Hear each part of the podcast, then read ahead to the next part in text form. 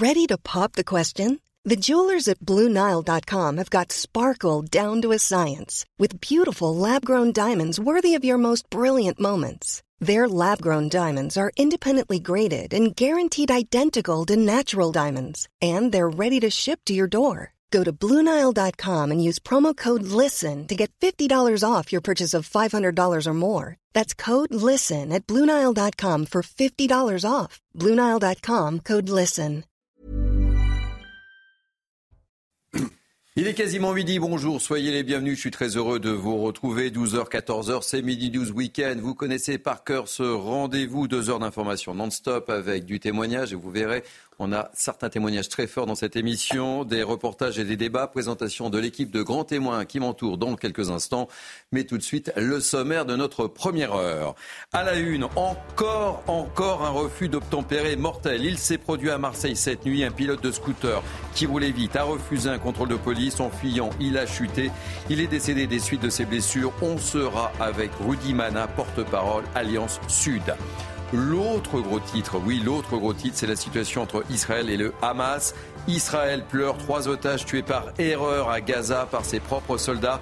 On reviendra longuement, bien sûr, sur ce drame. Comment cela a-t-il pu se produire? On sera avec Julien Baloul, ancien porte-parole des réservistes de Tsahal. On évoquera évidemment l'inquiétude des familles des otages dans un tel contexte. On sera avec Ariane Tamir, membre d'une famille d'otages retenue par le Hamas. On sera aussi sur le terrain à Tel Aviv avec Antoine Estève. Et enfin, Harold Diman, notre spécialiste des questions internationales, sera avec nous. Et puis on évoquera également l'enfer, oui l'enfer vécu par ce couple de buralistes à Évreux. Ils ont été frappés par des locataires ultra violents qui ne paient ni loyer ni facture. Situation totalement ubuesque que l'on va vous raconter avec des images lunaires, témoignages et reportages dans News Weekend. Et puis surtout, on sera en direct avec Ariane Boulan, la buraliste victime de cette agression. Quel drôle de monde et nous sommes pourtant en 2023. Soyez les bienvenus, merci de nous accueillir. Tout de suite, on fait un point sur l'information avec Isabelle Piboulot. Bonjour Isabelle. Bonjour Thierry, bonjour à tous. À la une, vous le disiez, trois otages israéliens tués par erreur hier par Tsahal dans le nord de la bande de Gaza. Benjamin Netanyahou regrette une tragédie insupportable qui plonge Israël dans le deuil et suscite la colère de la population. Pour rappel, environ 129 personnes sont toujours retenues par le Hamas. On voit cela dans les détails avec Clémence Barbier. Trois Israéliens, otages du Hamas, identifiés par erreur comme une menace par l'armée israélienne. Ils ont été tués par leur propre armée dans le nord de la bande de Gaza au cours de combats acharnés. Nous pensons que les trois Israéliens se sont soit échappés ou ont été abandonnés par les terroristes qui les retenaient prisonniers. L'armée israélienne exprime ses profonds regrets face à cette tragédie et se joint au deuil des familles. Les corps des victimes ont été rapatriés en Israël. Ces morts tragiques ont provoqué la colère des familles d'otages qui se sont massivement rassemblées hier soir devant le ministère israélien de la Défense. Portrait de proches captifs en main, elles ont demandé un accord immédiat en vue de leur libération. C'est une terrible tragédie. Un accord aurait dû être conclu bien plus tôt et toutes les vies de ces innocents auraient pu être épargnées. Nous devons faire tout ce que nous pouvons et à tout prix pour ramener les otages. Et il est temps que tout le monde descende dans la rue pour se faire entendre.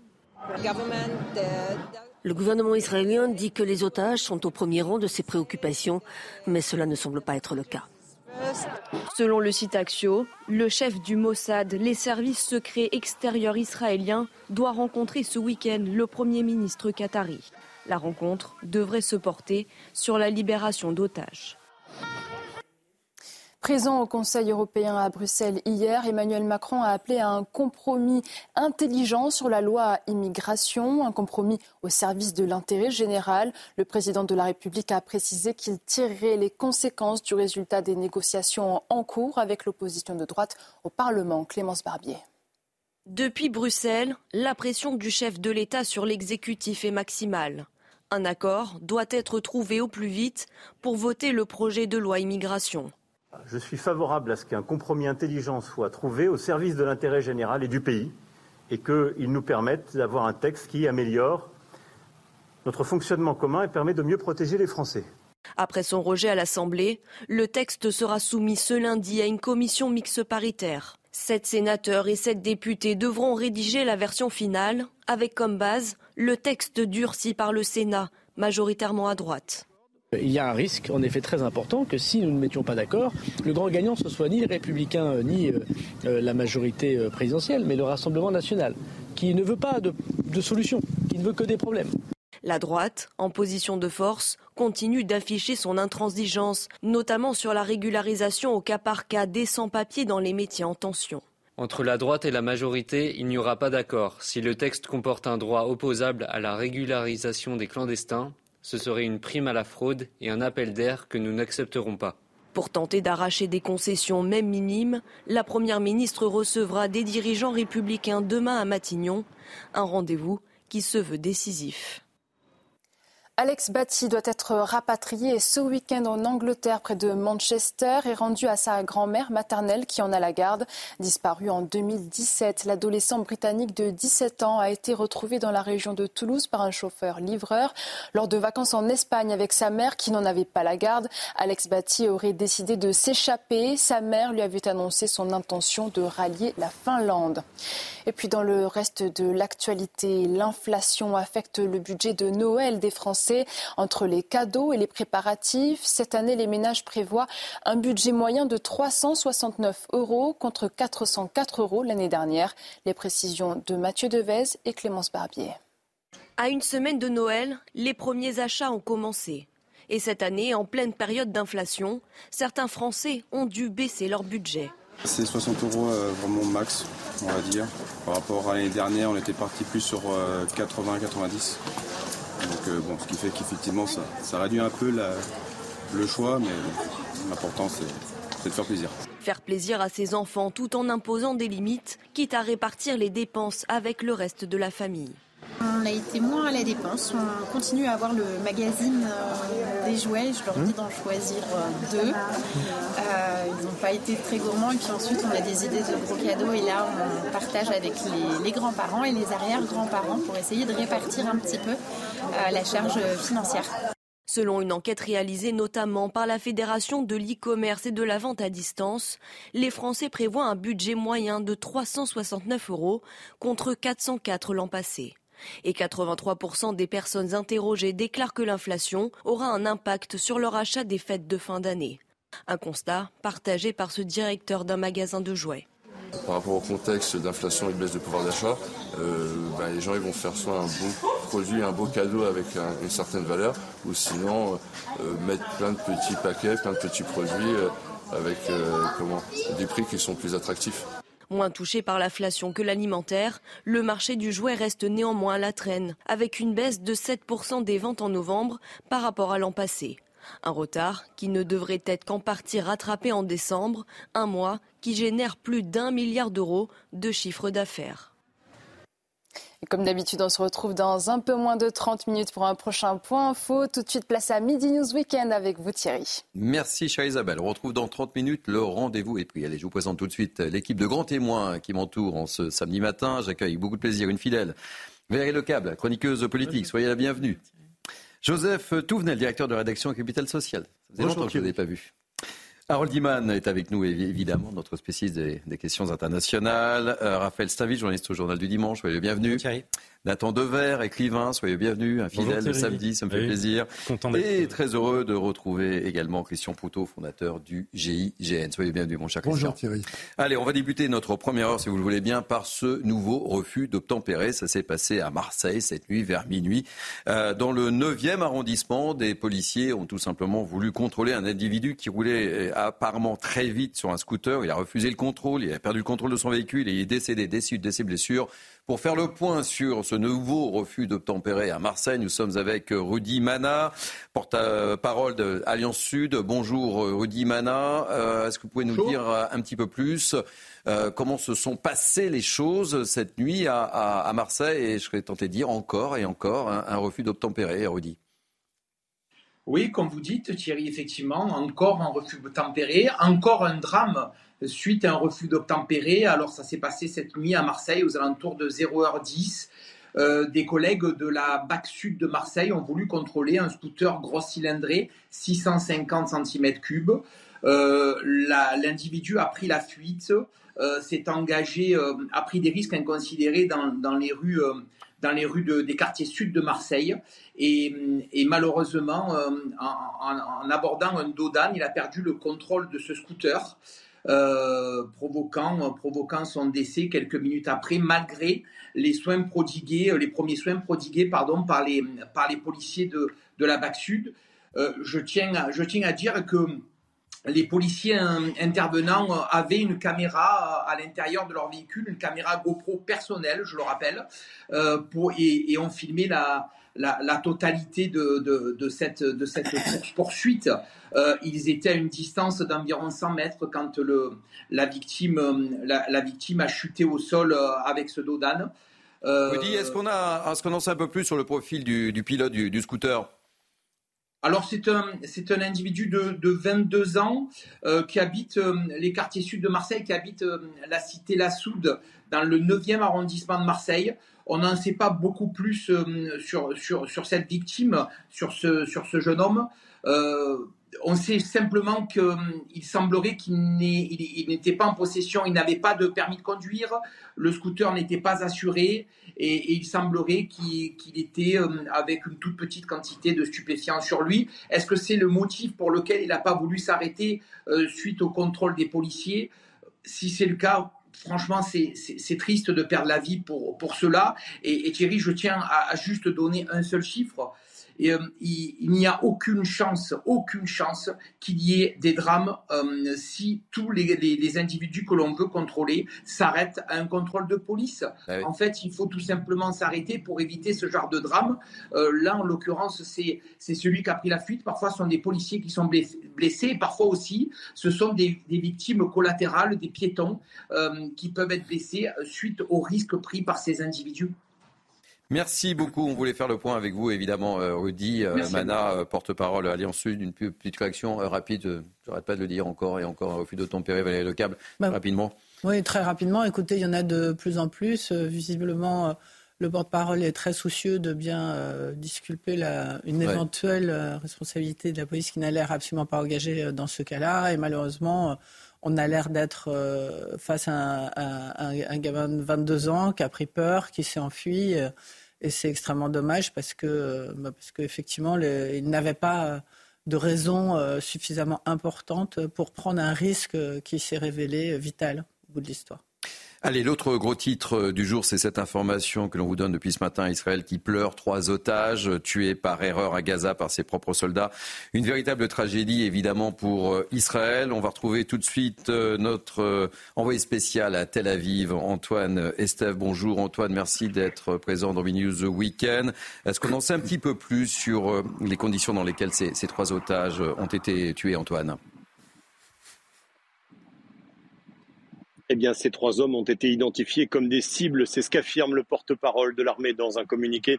Euh, ce sont les mots utilisés très durs hein, pour expliquer ce qui a pu se produire dans cette rue au nord de Gaza. Euh, hier, d'après plusieurs sources proches du dossier, les trois hommes avaient essayé de s'échapper de leur ravisseur d'un tunnel, d'après nos informations euh, détenues par le Hamas. Une enquête militaire a de suite été ouverte, comme vous pouvez l'imaginer, pour comprendre les circonstances précises. Pour les familles des otages qui continuent à manifester ici à Tel Aviv tous les jours, c'est un drame de plus, un drame très important et surtout euh, un drame qui apporte beaucoup de questions en ce moment ici en Israël. Euh, vous, vous imaginez que le Premier ministre a voulu répondre lui aussi hier soir et dans un communiqué, il a affirmé laconiquement Nous apprendrons de ces leçons. Antoine, on l'a appris également ce matin, de nouvelles négociations vont avoir lieu pour potentiellement libérer de, nouveaux otages. Hein. C'est encore à prendre au conditionnel, mais euh, c'est une information qui, qui circule. Effectivement. Effectivement, c'est ce que demandent aussi les familles de victimes et d'otages qui continuent à manifester. D'ailleurs, une manifestation est encore prévue sur la place des otages en face du musée ce soir à Tel Aviv pour soutenir euh, justement ceux qui sont encore enfermés à l'intérieur de Gaza et détenus euh, par le Hamas. Et vous le disiez, il est, c'est très important effectivement euh, que tout le monde aujourd'hui accepte qu'il y aura peut-être des négociations à venir. Et ces informations ont filtré effectivement ce matin avec une réunion tripartite possible pendant le week-end entre le Qatar, l'Égypte et Israël. Un émissaire du Mossad, d'après une agence de renseignement ici, serait même déjà parti rencontrer un émissaire euh, qatari justement en Europe. Merci beaucoup pour ces précisions, Antoine Estève, qui est notre envoyé spécial à, Tel Aviv. Nathan, devait une petite réaction C'est un véritable drame pour Israël, évidemment. Hein. Ah bah, c'est un drame, c'est un drame absolu. Le, premier drame, déjà, c'était que, les opérations militaires israéliennes à Gaza n'avait pas permis de retrouver des otages. À part une euh, otage qui avait été libérée dans les premiers jours, premières semaines de, cette guerre, euh, euh, sinon, dû à la faiblesse probablement de la situation de renseignement, dû à la difficulté du terrain, on en, parle souvent, il y a cette humiliation en quelque sorte que cette guerre n'a pas permis d'avoir cet objectif. Mais là, le traumatisme et encore une fois euh, renforcé, euh, multiplié, multiplié parce que, bon, vous l'avez dit, vous avez expliqué que c'est des soldats israéliens qui se sont trompés et qu'ils ont identifié euh, ces otages comme des cibles, multiplié aussi parce que, on l'a vu, ça multiplie les, les, critiques sur le mode. Voyez, vous voyez bien que Israël avait tendance à mm. définir des cibles de manière un peu indiscriminée, en ne faisant pas toujours la part des choses entre ce qui est du côté des otages et ce qui est du côté des civils, pardon, mm. et ce qui est du côté des terroristes. Moi, j'aimerais juste faire une remarque, c'est que je trouve que dans cette histoire, alors évidemment, Israël est une démocratie euh, le, qui s'honore à parler de ce problème en toute transparence. Il n'y a pas eu de mensonge. Ils ont bien dit que c'était eux qui étaient responsables. Mais enfin, je trouve la réaction de M. Netanyahou euh, éminemment, vous avez utilisé le mot euh, laconique, on pourrait dire insuffisante. Nous sommes avec euh, Julien Balou, l'ancien journaliste et ancien porte-parole des réservistes de, de Bonjour euh, Julien Balou, je voulais absolument vous avoir dans Mini News Weekend. Déjà, quelle est votre première réaction suite à, cette annonce de, ces trois otages tués? Écoutez, je suis vraiment près de la place des Engoff à Tel Aviv, où il y a des photos en permanence des otages et des, bougies depuis le, le, hein, du 7 octobre. Et euh, il y a une manifestation qui est prévue ce soir à Tel Aviv, un peu plus loin, près du musée de Tel Aviv. On appelle ça la place des otages. Je pense que ce soir, il y aura beaucoup de monde. Il y a un rassemblement tous les samedis soirs, mais je crois que ce soir, il y aura encore plus de monde que d'habitude parce que je pense qu'il y aura un avant et un après. Depuis le début de la guerre, si vous voulez, il y a un dilemme. Est-ce qu'il faut d'abord frapper le Hamas ou d'abord libérer les otages? Est-ce que taper sur, le Hamas permettra de libérer les otages à un moindre prix? C'est vraiment un, débat, un dilemme depuis le début. Et là, les familles des otages qui sont encore sur place disent, si on continue comme ça, on ne va récupérer que des cadavres, que des corps. Il y a eu une manifestation spontanée d'ailleurs hier soir, et je pense que ce soir, il y aura beaucoup de monde parce qu'on est déjà, je crois, au 71e jour euh, de la guerre. Et les familles disent, regardez ce qui se passe, ils vont tous mourir si on ne se dépêche pas. Et c'est vrai que ces derniers jours, au-delà de cet incident qui est, terrible, euh, Israël a retrouvé plusieurs cadavres d'otages dans la bande de Gaza. Et les familles disent, n'attendez pas plus. N'attendez pas plus et je crois que ce soir, il y aura beaucoup de monde à la manifestation.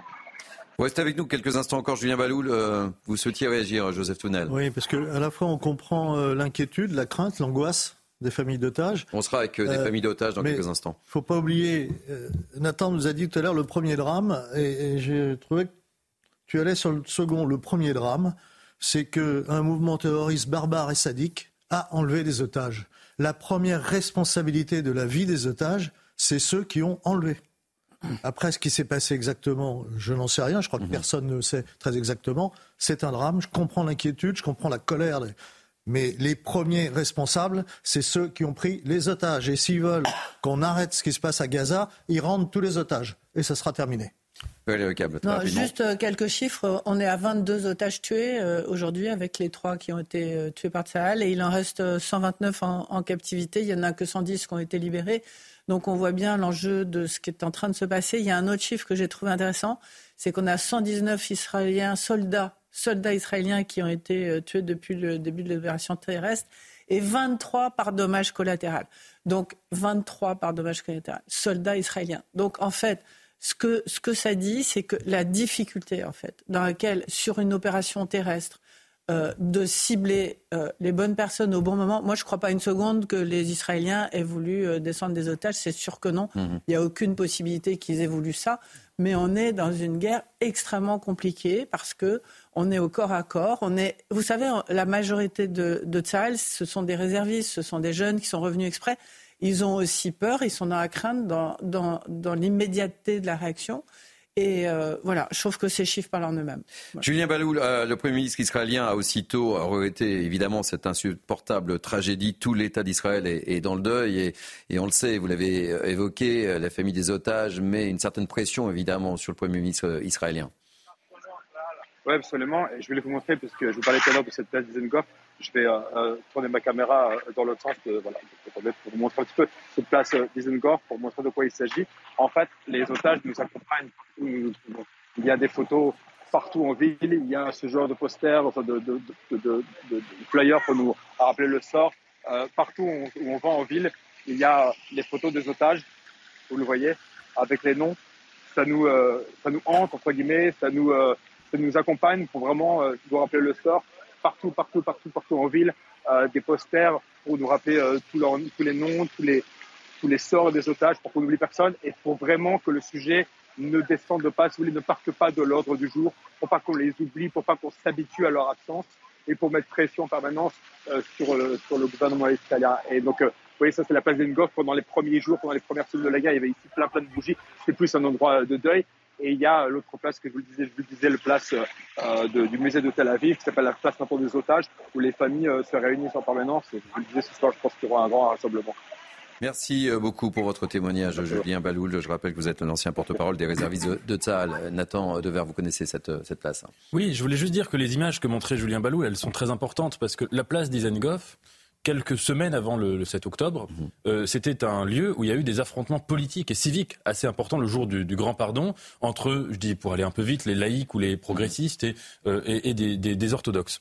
Et, voyez-vous, ce que nous montre ici Julien Baloul, c'est là que c'est quelque chose qui permet de comprendre spécifiquement ce qui se joue c'est que cette place, qui était l'incarnation vraiment du lieu des manifestations, du lieu de la division démocratique, aujourd'hui, elle est devenue un lieu de recueillement, mhm. de silence, d'espérance et de deuil en même temps, et un lieu qui est presque en deçà de la politique. Alors, en effet, dans les, les traumatismes qui ont été vécus par Israël le 7 octobre, il y a beaucoup de traumatismes qui rappellent la mémoire juive, les pogroms, la Shoah, etc. La question des otages est le traumatisme typiquement israélien. C'est Gilad Shalit, mhm. c'est la série euh, euh, euh qui a donné Homeland euh, et qui est très célèbre, c'est la série même Foda qui en parle, et c'est une question vraiment israélienne. Et, là, il n'y a aucune jurisprudence en quelque sorte, sinon des dilemmes éthiques qui sont des dilemmes insurmontables. Euh, euh, faut-il euh, négocier dès le début en, se défendant moins contre une attaque terroriste ou faut Donc dans les deux cas, c'est des dilemmes qui, du point de vue même de la philosophie utilitariste, font penser au dilemme du tramway, mais en, version fois 1000. Raphaël Salut, dans quelques instants, on sera avec une famille d'otages, mais on se met à la place des familles d'otages. Il y a eu cet otage français, plus les trois otages israéliens, quatre, quatre morts en, deux jours. On, s'imagine l'angoisse et le stress de, ces familles déjà énormes. Oui, on, imagine aisément euh, cette angoisse. Euh, et la, pression qu'elles subissent jour après jour euh, de, ne pas avoir de nouvelles, de ne pas savoir s'ils sont encore seulement en vie. il faut rappeler que cet otage français dont on a appris la mort il y a deux jours euh, on était sans nouvelles de lui. Mhm. Euh, est-ce qu'il est mort euh, tout récemment ou est-ce que c'était voilà plusieurs jours? C'est pour ces familles insupportable. Je voudrais juste revenir sur ce que Nathan a pu dire au tout début en disant que Israël, dans la bande de Gaza, tirait de manière indiscriminée, notamment à Gaza Nord. Peut-être, mais il faut rappeler aussi que Israël, Tsahal, a demandé aux populations civiles de quitter Gaza Nord. Et donc, ceux qui restent sont perçus, j'imagine, en tout cas euh, aux yeux de Tsal, comme euh, des forces combattantes. Euh, ça n'enlève pas le fait que ce drame, cette tragédie qu'ils viennent de subir avec cette perte des trois otages est insupportable et pour Tsal et pour la population israélienne. mais il y a cette question, est-ce que les gens qui restent dans Gaza et notamment dans la, partie nord de Gaza, de, Gaza sont, des, sont des combattants du Hamas ou euh, ou est-ce qu'il reste encore des hmm. civils? Ça, euh, je dois dire qu'aujourd'hui, je, je, n'en sais rien. Christian Couteau, je vous donne la parole dans, quelques instants parce que nous sommes euh, avec Ariane Tamir. Bonjour Ariane Tamir, vous êtes en Israël, votre famille attend encore des nouvelles de, Tal Shoham, kidnappé au, kibbutz de, Berry. Quelle est votre réaction? On imagine aisément votre, votre stress, votre angoisse et, je mesure encore mes, mes mots. Ah, oui, c'est inimaginable parce qu'on a quand même une femme qui, dont c'est le mari, deux petits-enfants dont c'est le père, et on ne peut rien leur dire. Évidemment, c'est, enfin, le temps presse, c'est ça qu'on se dit, ils vont rentrer tous morts à la fin. C'est, c'est, c'est une torture euh, un peu longue déjà quand même. Ce qui est terrible, c'est que vous vivez entre angoisse et, espoir, je serais tenté de dire, euh, Ariane on comprend très bien euh, que dans les guerres, on nous explique que ce sont des choses qui arrivent d'abord entre armées, dans l'armée, oui, des tirs croisés avec des otages euh, c'est horrible, enfin c'est inimaginable. Maintenant, bien entendu, c'est pas les soldats qui ont tiré qui sont euh, responsables. Euh, enfin, en, vrai, parce qu'en effet, ils sont dans la peur du, du piège. De... Mais c'est une faible consolation. Vraiment, on, se dit il faut les tirer de là le plus rapidement possible. Et je ne sais pas, je pourrais pas dire quel que soit le prix. C'est impossible de dire ça. C'est pas une famille qui a des otages de répondre à ce genre de questions. Mais oui, on est dans l'angoisse euh, constamment. Et tous les jours, tous les jours, Julien Baloul nous le disait, tous les jours, les familles d'otages manifestent. Certains même veulent entamer des grèves de, la faim pour mettre la, pression sur, euh, sur le gouvernement israélien.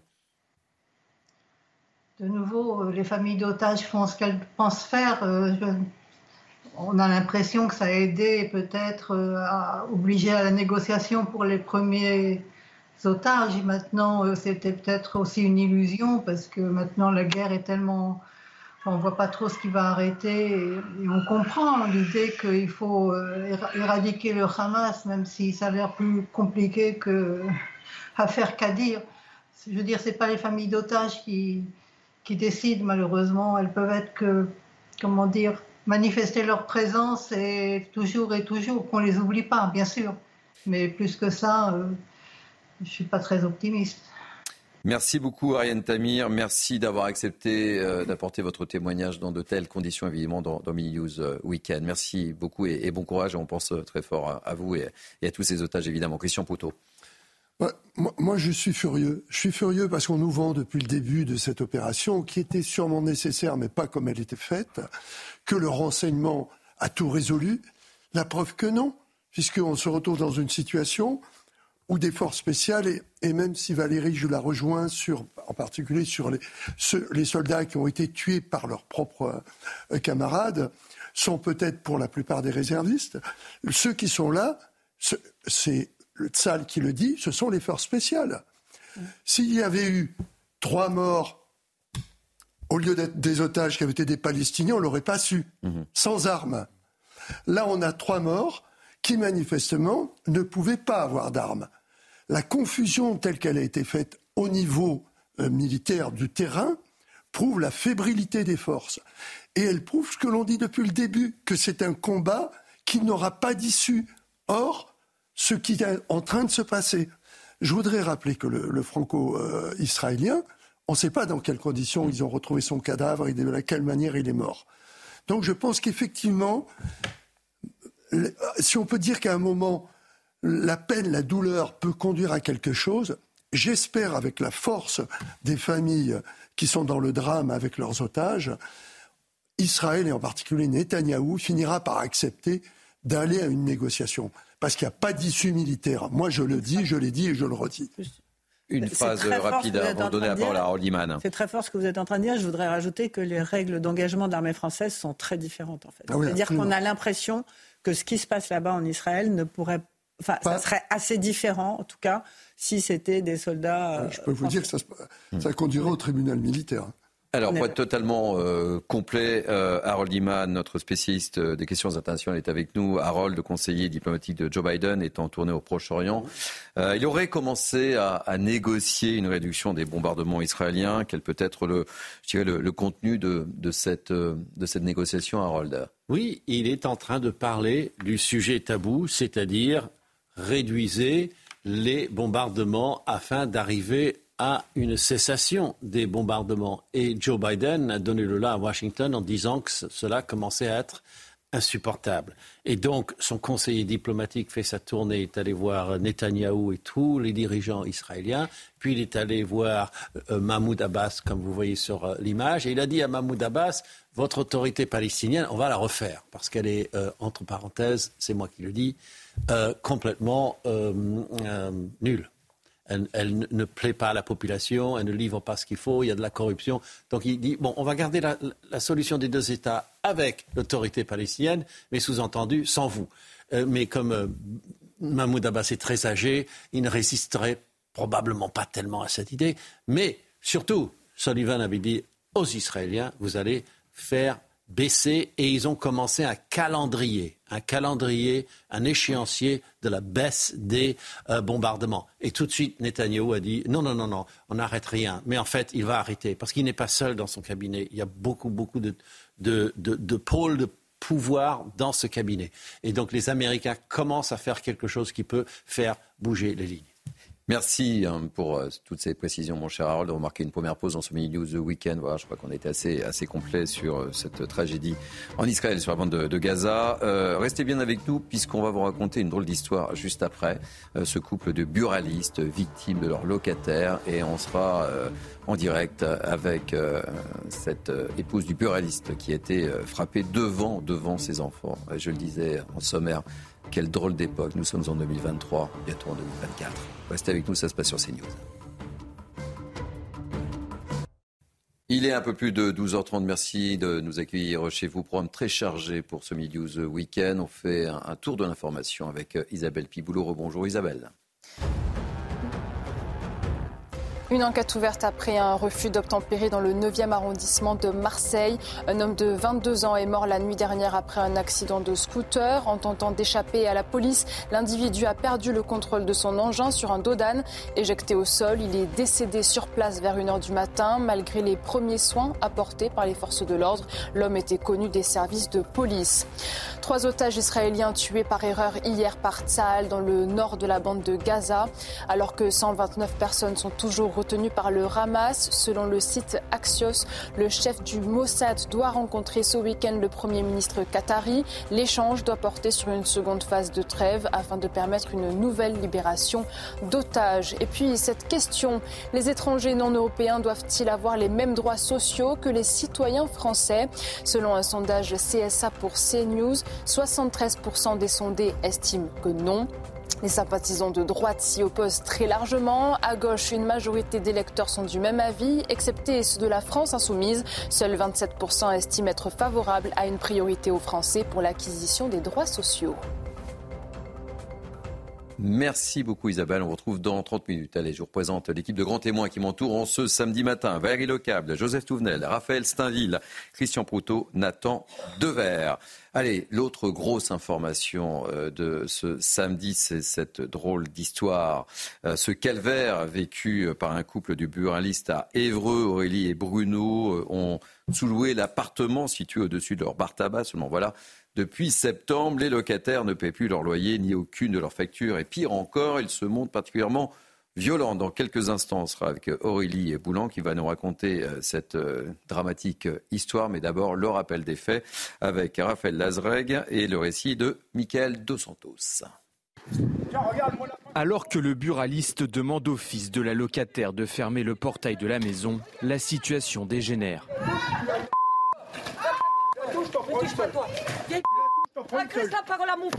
Incontrôlable, la mère de famille assène deux coups de poing à la compagne de Bruno. Âgés de 6 ans et demi, les enfants du couple, choqués de voir leur mère, le visage en sang, se réfugient chez des voisins.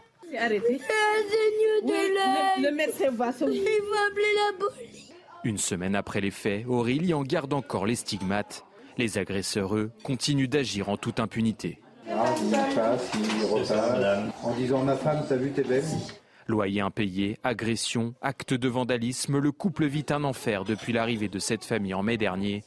Date à laquelle Aurélie et Bruno les ont accueillis comme sous-locataires. Des, bruits à toute heure du jour et de la nuit, des machines à laver à n'en plus finir. Les voisins nous alertent pour nous signifier toutes ces, toutes ces gênes, euh, notamment celle du barbecue qui a failli mettre le feu dans l'appartement d'une de nos voisines quand même. Les, troubles vont crescendo, donc ça ne s'arrête plus seulement au voisinage. Ils nous détériorent notre voiture, notre mobilier de, de, surface commerciale en extérieur. Commerçants, anonymes, voisins, les marques de soutien se multiplient depuis l'agression. Une honte ce genre de comportement. Dans quel monde on vit aujourd'hui? Pas dans la jungle, il y a une loi, on doit la respecter. Une plainte pour coups et blessures a été déposée, les précédentes ont été classées sans suite. La mairie d'Evreux, ne trouve aucune solution de relogement à l'heure de la trêve hivernale. Et nous sommes justement avec euh, Aurélie Boulan qu'on a vu dans, le reportage. Bonjour Aurélie. Merci d'avoir accepté de témoigner dans Mini News. Déjà, première question, comment allez-vous? Mal. Très mal. Nous vivons dans, dans la torpeur permanente. Et encore, euh, il y a quelques minutes, nos locataires rentrent chez eux devant nos clients et, euh, et nous ne referment toujours pas la grille pour sécuriser notre établissement et nous disent que ce n'est pas la peine de fermer puisque la famille doit arriver. Donc, euh, à quoi, à quoi devons-nous nous attendre dorénavant? Ce qui est terrible, c'est qu'on voit les, les, les, marques sur vos visages de cette agression et cette agression euh, s'est déroulée en plus devant, devant vos enfants. Racontez-nous. Oui, tout à fait. Mes enfants ont été les premiers témoins de l'agression violente à notre égard, à mon mari et à moi-même. Comme nous le voyons dans, dans la séquence, euh, ils sont apeurés, ils pleurent dans tous les sens, ils supplient quelqu'un d'appeler la police. Euh, mes enfants sont très, très, très, très choqués par, euh, par une telle violence à l'étalage. Ils sont traumatisés. Heureusement pour eux, les grands-parents sont là pour les accompagner et puis euh, les sécuriser. Mais nous ne pouvons pas, nous ne pouvons pas nous permettre de, de continuer à vivre dans, dans une peur euh, telle que celle que nous vivons actuellement. Alors, ce qui est incroyable aussi, euh, Aurélie, c'est qu'en fait, euh, il y a eu cette agression excessivement violente et, malheureusement, on, voit les traces sur vos visages. Et, en fait, euh, les locataires ont regagné le logement et continuent de, vous narguer et, il ne se passe rien en fait. Il ne s'est rien passé. Non, non, non, il ne s'est rien passé à ma connaissance. Ils continuent à vivre comme si de rien n'était. Ils vont et viennent à leur guise.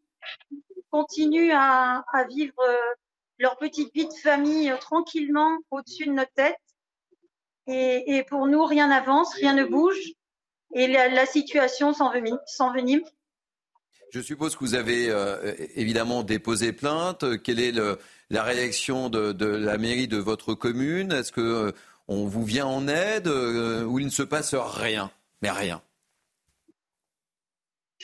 Le 13 novembre dernier, Monsieur le maire s'est déplacé chez nous pour nous apporter son soutien et nous, dire qu'il nous accompagnerait. À cela, il a dépêché une personne du service de proximité euh, pour, pour nous aider dans cette, entreprise, une personne charmante hein, qui, s'exerce à la tâche et qui fait euh, ce qu'elle peut. Malheureusement, les moyens pour eux sont limités. Euh, ayant déposé plusieurs plaintes, euh, la justice doit suivre son cours et doit euh, prendre la mesure des actes. Et c'est plus, euh, c'est plus après la justice que nous attendons des réponses, puisque pour le moment, Monsieur le maire, ne trouvant aucune solution de relogement, se retrouve plus ou moins pieds et poings liés. Et, et, et pour nous, euh, et pour nous, c'est un enfer. Et, et surtout, c'est qu'on n'a pas le droit de les expulser. La trêve hivernale vient gangréner le, le fait de vouloir les expulser, effectivement. Psychologiquement parlant, comment allez-vous là?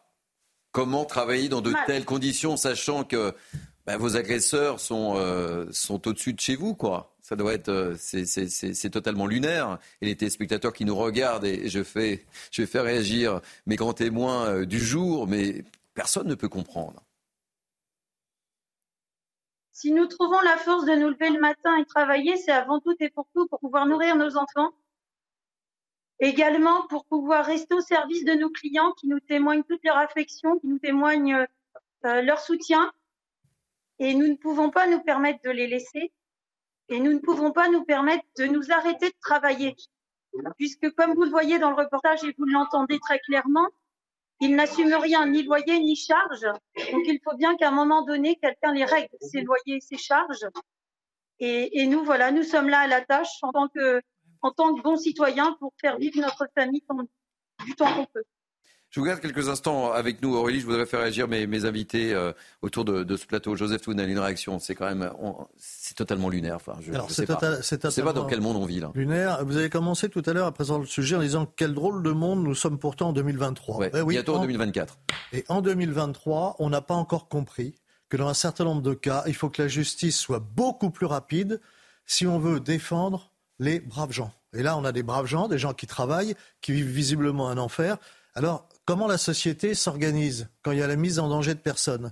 Il y a quelque chose qui s'appelle la prison pour retirer de la société ceux qui mettent en danger la société. Il faut sans doute qu'on réfléchisse pour un certain nombre de cas où la justice doit être très très rapide, parce que si demain, ce buraliste ou quelqu'un d'autre qui subit la même chose sort avec un fusil et descend les Mmh. voisins, on dira c'est un drame inacceptable, il y a eu des vies. Mais regardez le processus. Ces gens-là sont prêts de craquer, leurs enfants sont même plus là. Non, mais ce qui est fou. Donc il faut vraiment qu'on réfléchisse sur comment, dans ces cas précis, la justice doit être bien plus rapide pour protéger les innocents. Mais je me mets à la place des téléspectateurs qui nous regardent. Mais on voit le, visage d'Aurélie, on voit la violence de ces images. Et c'est ce que je disais à Aurélie. Il ne se passe rien. Tout va pour le mieux dans le mur des mondes, elle vient de nous le dire. Elle subit encore des menaces. Et la vie est belle. Et on ne peut pas comprendre ça, Raphaël. Ce qu'il faut espérer, je ne sais pas si vous vous souvenez, mais euh, ne serait-ce qu'hier, euh, on a pu commenter le fait qu'une gamine de 10 ans ou 12 ans qui avait été agressée à Lyon, Dans la qui avait porté plainte le 10 Mm. octobre, le, qui avait été agressée le 10 octobre, qui avait porté plainte le 12, après que cette vidéo, la vidéo de son agression ait été postée sur, euh, sur les réseaux, a vu une sorte d'accélération du, du processus judiciaire avec la mise en garde à vue des, euh, de ces agré- de- des, des- des quatre jeunes filles qu'il avait agressées. J'espère que ces images, j'espère que euh, le fait que l'on parle de, de cette situation euh, insoutenable, intolérable, euh, va faire accélérer, accélérer les choses. Comment peut-on tolérer, alors même que euh, c'est établi sur une vidéo, euh, que des témoignages nombreux peuvent attester de la violence de ces, euh, de voisins déjà. sur, voilà, exactement, que la police, la justice restent sans rien faire. J'espère que les choses vont accélérer sérieusement après qu'on en ait parlé sur CNews.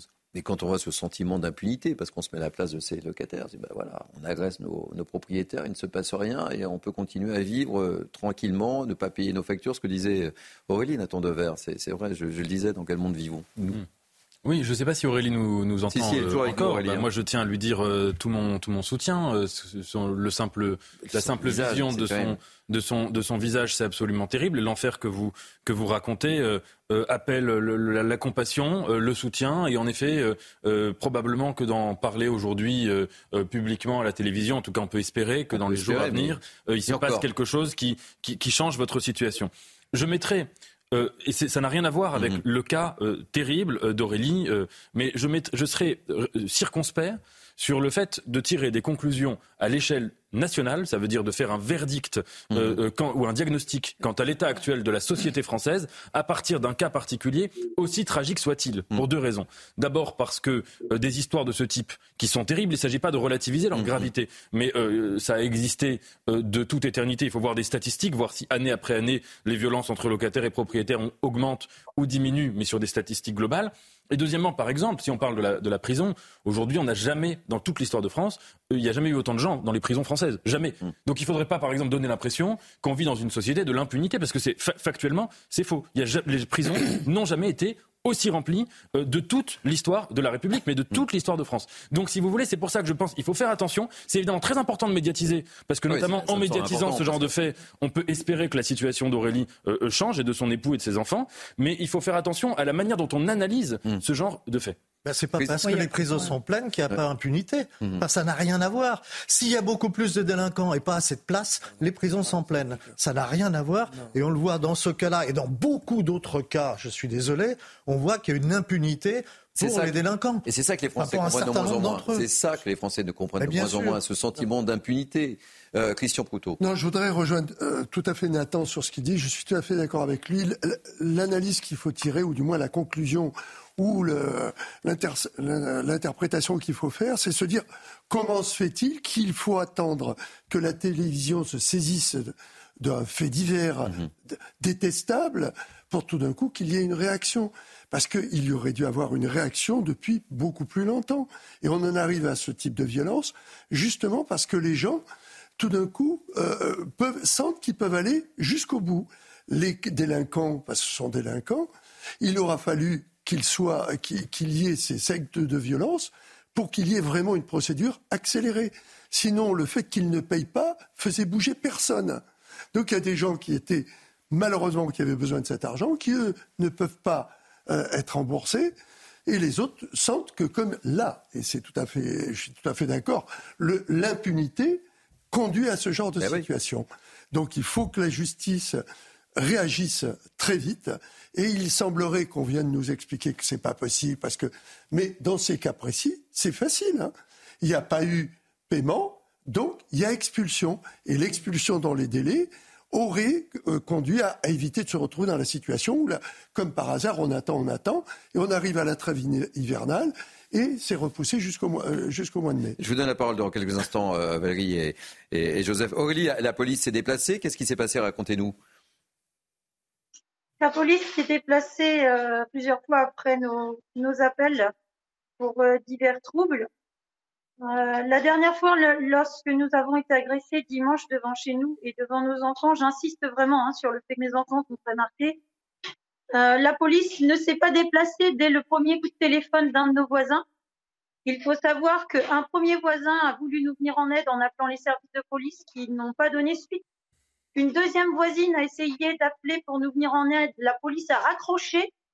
Et ensuite, une troisième personne a contacté de nouveau les services de police qui se sont enfin mobilisés derrière la première ambulance des pompiers qui avait été dépêchée par un autre de nos petits voisins qui voulait, euh, qui voulait nous venir en aide également. Donc oui, je me demande que fait la police? Sommes-nous en sécurité? Non, en fait, il faut savoir que les conflits de voisinage, c'est quelque chose d'extrêmement important en France, d'extrêmement fréquent. Il y en a énormément. Là, on est au paroxysme de ce à quoi on peut arriver. Bah Et le sentiment qu'on a, c'est qu'il n'y a pas de, de, réglementation exceptionnelle par rapport à ces histoires de voisinage. C'est-à-dire, la trêve hivernale, elle est faite pour quoi? Elle est faite pour protéger ceux qui n'ont pas d'argent pendant l'hiver. Mais il devrait y avoir euh, une dérogation dans ce genre de situation. C'est pas normal qu'on soit dans, un, dans quelque chose de droit commun alors qu'on en attend alors qu'on a atteint un paroxysme de cette façon-là. La deuxième chose, d'après ce que j'ai compris, Madame la buraliste, vous n'êtes pas propriétaire de cet appartement, vous êtes obligé de payer le loyer. Elle est obligée de payer le loyer pour les gens qui lui tombent dessus. C'est ça qui est totalement lunaire. C'est absolument hallucinant. Donc, il faudrait établir un, règlement euh, de, voisinage, de vivre ensemble, qui prenne en compte toutes. C'est-à-dire que le droit commun ne devrait pas s'appliquer dans, ces cas-là. Il n'y a, a, pas de trêve hivernale quand on se tape dessus, en fait. Il faut arrêter. Non, mais moi, ce qui me, ce qui me, choque, c'est qu'il ne se passe rien, quoi. Enfin, c'est mais c'est pour ça, c'est parce que. Est... violence, que, que la justice... cette cohabitation, vous imaginez Aurélie, son mari, ses enfants, euh, devoir travailler dans de telles conditions, sachant, et elle le disait au début de cette interview, qu'elle subit encore et encore des menaces. Juste pour euh, finir, je pense que la justice est engluée dans les milliers de plaintes de voisinage qui existent dans ce pays et que du coup, il n'y a pas de différenciation dans la la, la, hauteur, l'importance de ce qui est en train de se passer. Il n'y a pas d'exception. Et, donc, il faut mettre au point. Mais il ne s'agit pas seulement de la justice, là, il s'agit d'abord de la police. il s'agit d'abord de, la police. Comment se fait-il que ces gens, après euh, avoir agressé euh, euh, ces buralistes, ne soient pas déjà en garde à vue? En garde à vue. Bah, c'était un peu le sens de ma question. Que s'est-il passé, quoi? Christian non, mais je, souscris à ce qui vient de dire. Tout ça n'est que le résultat d'une incurie au départ. On ne fait pas le travail. Moralité, ceux qui sont en défaut considèrent que dans le fond, puisqu'il ne se passe rien, eh ben, tout va bien, Madame la Marquise. Et on en arrive à une succession de faits qui conduit à des violences. Et il faut attendre des violences, et de qui plus est des images sur la télé, pour que tout d'un coup, il puisse se passer quelque chose. Et ça, c'est inacceptable. Euh, je, je rejoins Raphaël, je dis, il y aurait dû avoir, ne serait-ce qu'au moment des coups, une procédure de garde à vue sur violence. Parce que quand on voit le visage de ben, madame, euh, c'est quand même pas anodin. C'est pas simplement quelqu'un qui est bousculé. Non, non, puis on voit il y a la vidéo qui fait foi. Il y a la vidéo, on le voit, on entend les cris des enfants d'Aurélie. Enfin, je, trouve ça, mais totalement. la décharge de la police. Je ne parle pas du cas précis, je ne connais pas comment ils appellent ça, la décharge de la police en général.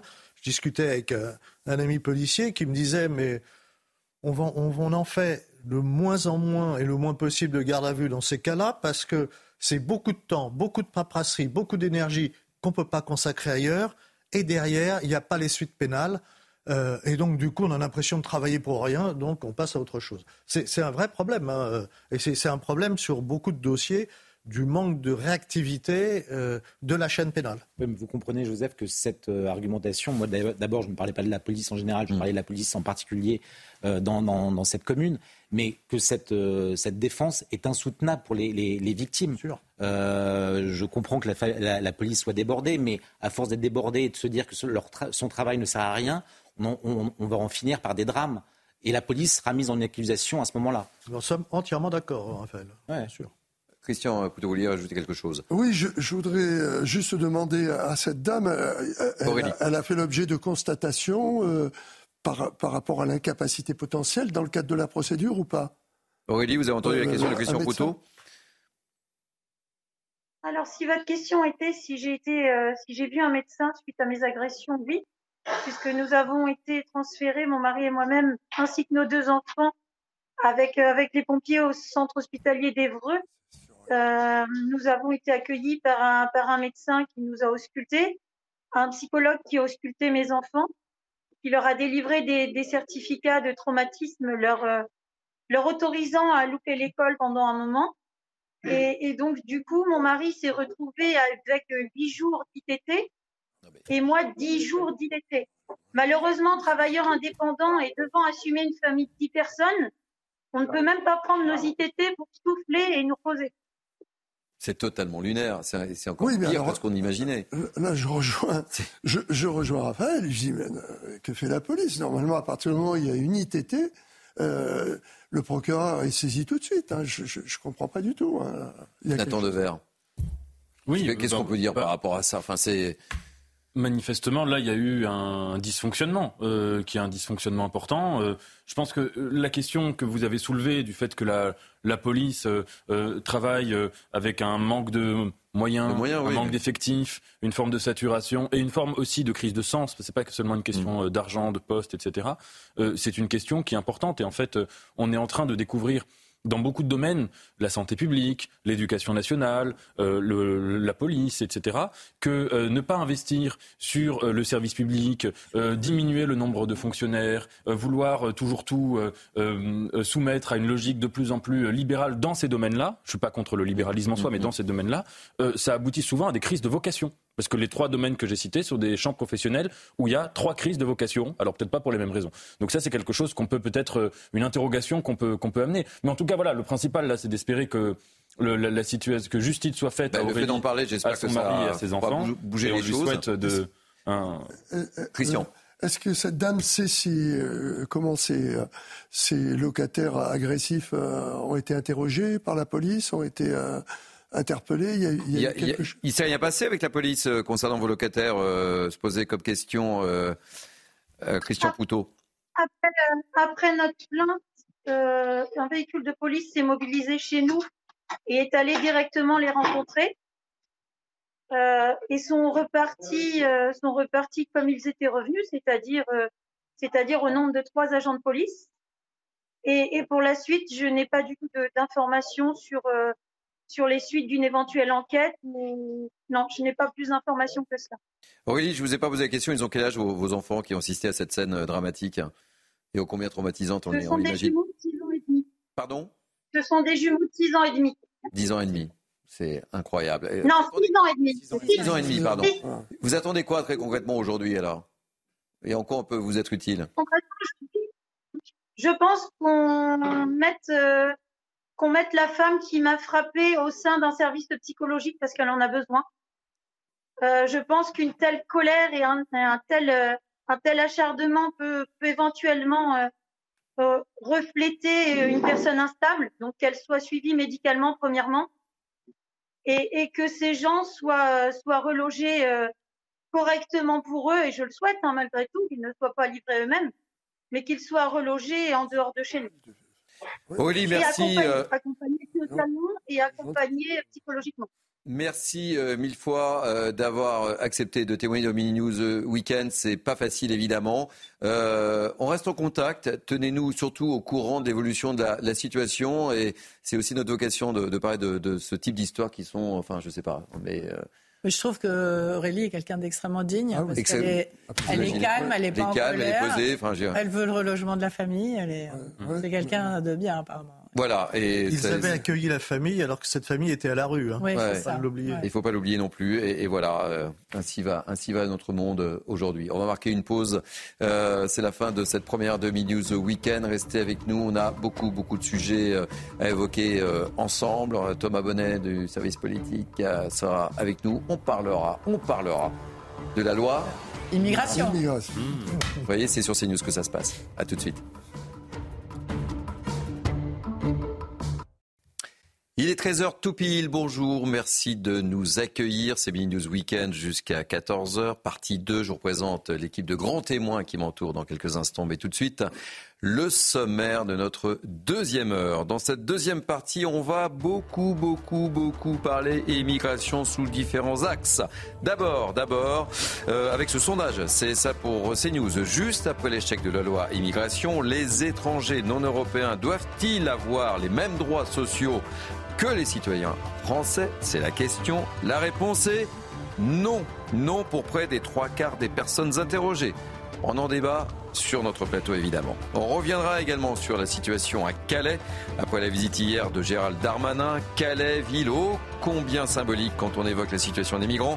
Vous le verrez à travers notre reportage, la situation de ces guerres améliorées malgré certaines mesures prises sur place.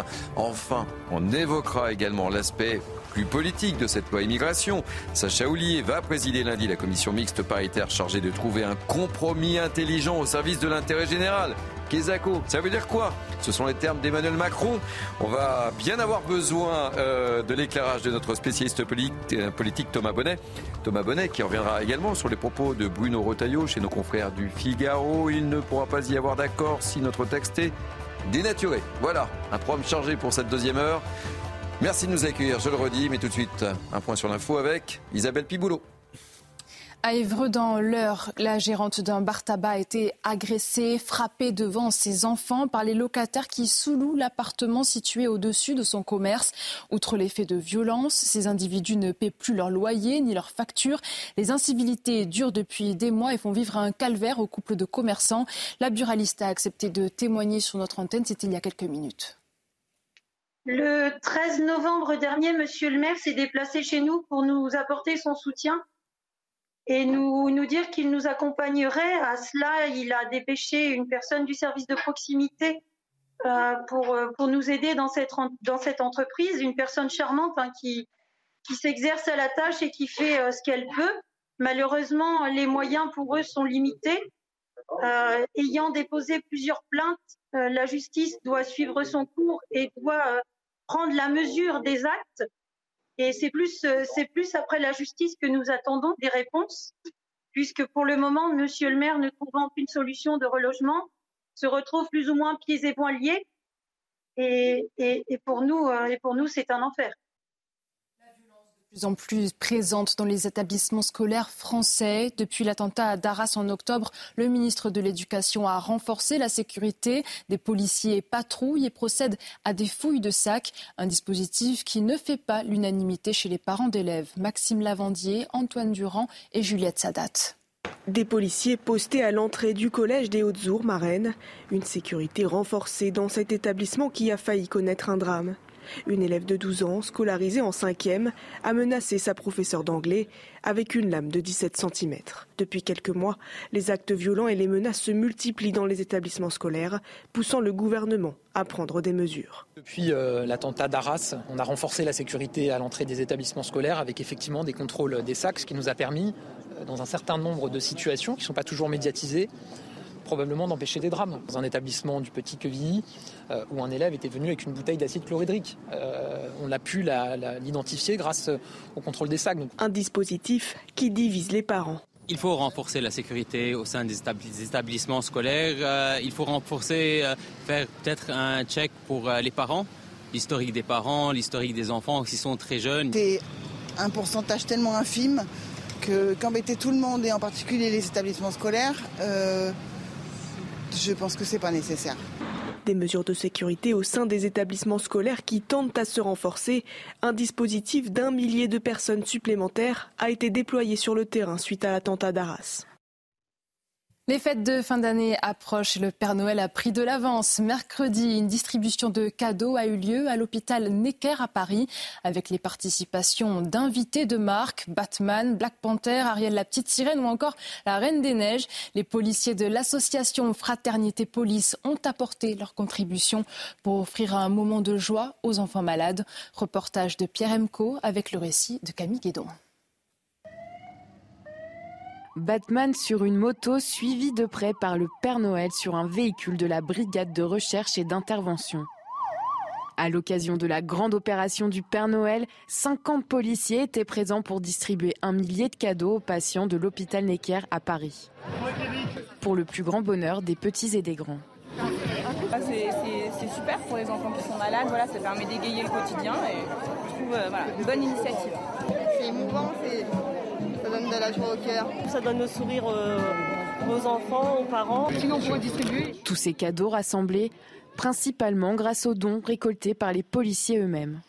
Nous, justement, on voulait, en tant que policiers, euh, leur proposer un Noël un petit peu plus, euh, un peu plus sympathique et, euh, et surtout pouvoir montrer que les policiers sont au service du public, pas que dans la rue, mais aussi sur leur temps de repos pour venir justement s'occuper des enfants et montrer qu'on est un, un, grand service public, mais au-delà de ce qu'ils peuvent imaginer. À quelques jours de Noël, c'est une parenthèse enchantée dans le quotidien des enfants hospitalisés et des policiers. Sacha, donc, où es-tu? Déjà la fin de ce journal. Prochain point sur l'actualité à 13h30. La suite avec vous, Thierry. Merci, chère Isabelle. J'espère que vous avez bien préparé votre liste au Père Noël, ma chère Isabelle. On retrouve euh, dans 30 minutes. Allez, Mini News Weekend, c'est la dernière ligne droite, la dernière heure. Je vous présente l'équipe de grands témoins qui m'entoure depuis une heure. Valérie Lecap, chroniqueuse politique. Ça va, Valérie? Ça va très bien. Joseph Touvenel, directeur de la rédaction Capital Social. Toujours. J'attends les cadeaux de la police. Hein. Je vais ah, au commissariat en rentrant. Je voyais regarder le sujet avec une grande attention. Raphaël Stainville, journaliste au Journal du Dimanche. Tout va bien? Tout va bien. Nathan Dever, écrivain? Tout va bien. Vous avez fait votre liste? Euh, Oui. Très bien. Euh, Christian Proutot, fondateur du GIGN, soyez bienvenue. Et notre ami Thomas Bonnet. Bonjour Thierry. Bonjour. Comment allez-vous Thomas? Très bien, merci. Programme chargé, hein je compte sur vous. Programme, grosse semaine. Euh, grosse semaine qui s'annonce avec cette euh, loi immigration dont on va beaucoup parler dans cette deuxième heure. Et on va commencer notamment avec ce sondage exclusif CSA pour CNews. Justement, juste après la, je sais pas, la débâcle, l'échec. Le camouflet, on dirait. Le camouflet on retient le camouflet, le camouflet de la loi immigration. Allez, je retiens. Les étrangers non européens doivent-ils, je, posais cette question, doivent-ils avoir les mêmes droits sociaux que les citoyens français? La réponse est non pour près des trois quarts des personnes interrogées. On voit tout ça en détail avec Michael Dos Santos et Camille Guédon. Et on ouvre le débat. Vous connaissez la règle juste après. C'est un résultat sans appel. 73% des sondés estiment que les étrangers non européens ne doivent pas avoir les mêmes droits sociaux que les citoyens français. S'ils ne parlent pas français, ils, n'ont pas le droit. Ils contribuent euh, économiquement, donc euh, ça me semble logique. ça coûte beaucoup d'argent euh, à la sécurité sociale. à l'État. Pour bénéficier des droits sociaux, il y a une appartenance à une communauté. C'est plus sur la volonté de s'inscrire dans cette histoire-là passé, euh, futur. Et euh, donc ça serait euh, oui, mais sous condition. La droite est massivement favorable. C'est notamment le cas pour la totalité des sympathisants du parti Reconquête d'Éric Zemmour. De l'autre côté de l'échiquier politique, les partisans de la France insoumise ne sont que 27% à être favorables à une priorité aux Français pour l'acquisition des droits sociaux. Dans les autres partis de gauche, les sondés sont plus nuancés. À gauche, le Parti socialiste, enfin ses sympathisants, ils sont opposés à 60% et même 53% chez les sympathisants Europe Écologie Les Verts. D'après ce sondage, 80% des personnes interrogées estiment également qu'il ne faut plus accueillir de migrants en France. En 2022, 316 174 premiers titres de séjour ont été accordés, un chiffre en hausse de 11% selon le ministère de l'Intérieur. Et c'est un sujet de Clémence Barbier. Allez, petit tour de table rapide sur ce sondage. Rapide, hein alors, 80% des Français ne veulent plus euh, qu'on augmente euh, l'immigration dans ce pays. Je pense qu'il y a un consensus assez large euh, sur ce sujet-là d'une façon générale. Pourquoi? Parce que bah, parce qu'on n'arrive plus à les accueillir, à les intégrer, que ça se passe plus bien comme ça s'est passé à une mhm. époque. Après, sur le thème particulier des droits, je suis un petit peu plus partagée. Je veux dire, à partir du moment où on a des étrangers qui vivent en France, euh, on doit les soigner. Oui, moi je suis pour euh, l'aide médicale d'État, personnellement. Euh, est-ce qu'on doit leur donner des allocations quand ils arrivent au bout d'un certain temps? En gros, tout dépend de comment ils se comportent. Si ce sont des gens qui travaillent, qui aiment ce pays, qui s'intègrent, oui, il faut leur donner des droits. Après, s'ils sont pas contents que ça se passe pas bien, eh bien non. Voilà. José Stounel, tour de table. Bah, première chose, déjà, euh, tous ceux qui depuis des décennies montraient du doigt ceux qui osaient mmh. dire que l'immigration massive pouvait générer des problèmes graves, devrait nous présenter des excuses. Je les attends toujours, je ne les ai pas, ça, me ferait plaisir quand même. Deuxième chose, c'est qu'il euh, y a des droits euh, essentiels, humains, que l'on respecte, il faut continuer à euh, respecter. Mais aujourd'hui en France, on s'aperçoit que dans un certain nombre de cas, des étrangers, y compris en situation irrégulière, ont plus de droits sociaux que des Français. Vous parliez de l'AME, par exemple. Ben, L'AME, ce sont des droits, notamment, voilà, je peux vous citer des cas d'enfants qui ont fait recoller les oreilles, vous voyez l'urgence du truc, mmh, recoller mmh. les oreilles à un enfant de 8 ans, pris en charge par l'AME. Et, donc les Français qui voient ça se disent mais euh, moi c'est pas pris en charge pour les miens. Euh, d'ailleurs une prise en charge pour recoller les oreilles. Voilà, c'est un exemple précis où quand même on devrait regarder les choses et puis à un moment donné, oui. Euh, il y a des droits sociaux qui, sont, qui doivent être supprimés pour les étrangers, surtout en situation irrégulière. Valérie, je vous, on ne fait pas le débat. Tour de table, on en parle après. Eh oui, tour de table. Allez, Raphaël Saint-Ville, Nathan et Christian. Non, moi, ce qui me frappe dans, ce sondage, c'est euh, d'un côté, on a euh, l'Assemblée, le Sénat, où on, est à la recherche d'un compromis impossible. Hum. Et effectivement, et c'était dit par euh, Valérie, il y a un consensus extrêmement large dans la société et qui va même percuter les partis. C'est-à-dire que sur un certain nombre de questions liées à l'immigration, même à gauche, on, est, euh, euh, très largement en désaccord finalement avec les directions des partis qui euh, adoptent des, postures qui sont des postures historiques. Extrêmement favorables finalement à l'immigration, quand même leurs sympathisants finalement aujourd'hui gagnés par un ras-le-bol immense rejoignent des positions beaucoup plus dures sur l'immigration. Nathan Levert moi, je suis un peu mal à l'aise avec le concept d'étranger euh, non européen. Hmm. Alors, euh, je, comprends bien que c'est des choses juridiques, c'est que c'est pas la même chose d'être membre de l'Union européenne ou non. Mais enfin, euh, évidemment, le micro-trottoir que vous avez montré hmm. l'illustrait parfaitement, que derrière, dans un sondage, c'est aussi un sondage c'est pas seulement un diagnostic de l'opinion telle qu'elle. Un sondage, c'est aussi des mots, des catégories qu'on projette, euh, euh, où souvent, comme disait Bourdieu, on amène les gens à se poser des questions qui ne se posaient pas en ces termes, ou qui se posaient pas du tout. Mhm. Et, donc là, c'est très intéressant dans le micro-trottoir, parce qu'il y avait un monsieur qui disait, euh, mais c'est normal, les étrangers non européens, ils parlent pas français. Mhm. D'accord, ben, un étranger autrichien, allemand, italien parle pas français, enfin mhm. pas nécessairement non plus. Pas spécialement. Et il y a des étrangers non européens, des pays qui viennent de la francophonie, qui parlent parfaitement français. Donc voyez-vous, évidemment que derrière cela, c'est profondément biaisé. Quand on parle des migrants, de la même manière, on, l'a vu, il n'y a pas eu beaucoup de, résistance, de réticence, à part Éric Zemmour, euh, contre le fait d'accueillir des migrants, euh, enfin des réfugiés en provenance d'Ukraine. Et euh, ce genre de réticence, on les entend quand il s'agit d'autres pays. Donc je pense qu'il y a des biais, inutile de faire un, dessin, enfin on les, on les, on les, mm. comprend très bien, et qu'à partir de là, en effet, c'est vrai qu'il y a un décalage entre euh, ce que dit euh, une grande partie de la classe politique et ce qu'on peut voir dans les sondages. Mais ce décalage, est-ce que ce n'est pas aussi le fait que, d'abord, pour la population française, l'immigration n'est pas la priorité absolue. On l'a vu dans les dernières élections, mm. qui s'est pas joué sur l'immigration, qui s'est joué sur le pouvoir d'achat. Aujourd'hui, les Français, ils pensent aux fêtes de Noël, comment on va acheter des, cadeaux à nos enfants, le pouvoir d'achat qui baisse, etc. Et deuxièmement, est-ce que ce décalage, c'est aussi qu'il n'y a pas des gens qui ont raison de dire, par exemple, voilà, on ne pense pas avec la catégorie d'étrangers non européens, parce que c'est pas une catégorie qui est tout à fait dans l'esprit républicaine française. Allez, je termine autour de table avec vous, Christian Poutot, et ensuite je donne la parole à Thomas Bonnet. Nathan a déjà dit beaucoup de choses que j'aurais dites également, donc euh, je voudrais juste euh, remarquer que les sondages sont importants. Mm. Ça prouve qu'il y a un problème sur l'immigration et surtout sur euh, ce que l'on en fait. Mais si on se réfère à l'Italie avec les positions qu'avait Mélanie, on se rend compte qu'au bout d'un moment, il y a une réalité qui nous revient en boomerang à la figure, c'est que l'immigration, ça peut être aussi de l'emploi et une forme d'avenir. Alors considérer que la différence est un problème, moi je pense que la différence, si on la gère bien, peut être un plus. Sur les enjeux, je vous donne la parole dans quelques instants, mon cher Thomas.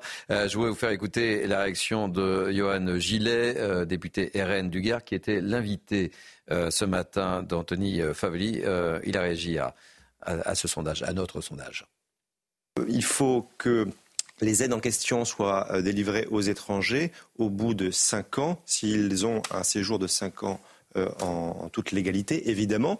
Et euh, je dirais même qu'ils ont travaillé pendant cinq ans légalement, euh, parce qu'on ne peut pas donner des aides sociales à des personnes qui n'ont jamais cotisé en France. Les Français en ont ras-le-bol de tout ça. Il y a une sorte de préférence étrangère en France, en réalité, si, on regarde bien. Parce que un étranger en situation irrégulière ou régulière réussit à obtenir plus d'aides qu'un Français qui va travailler le matin et qui a bien du mal à, boucler les fins de mois.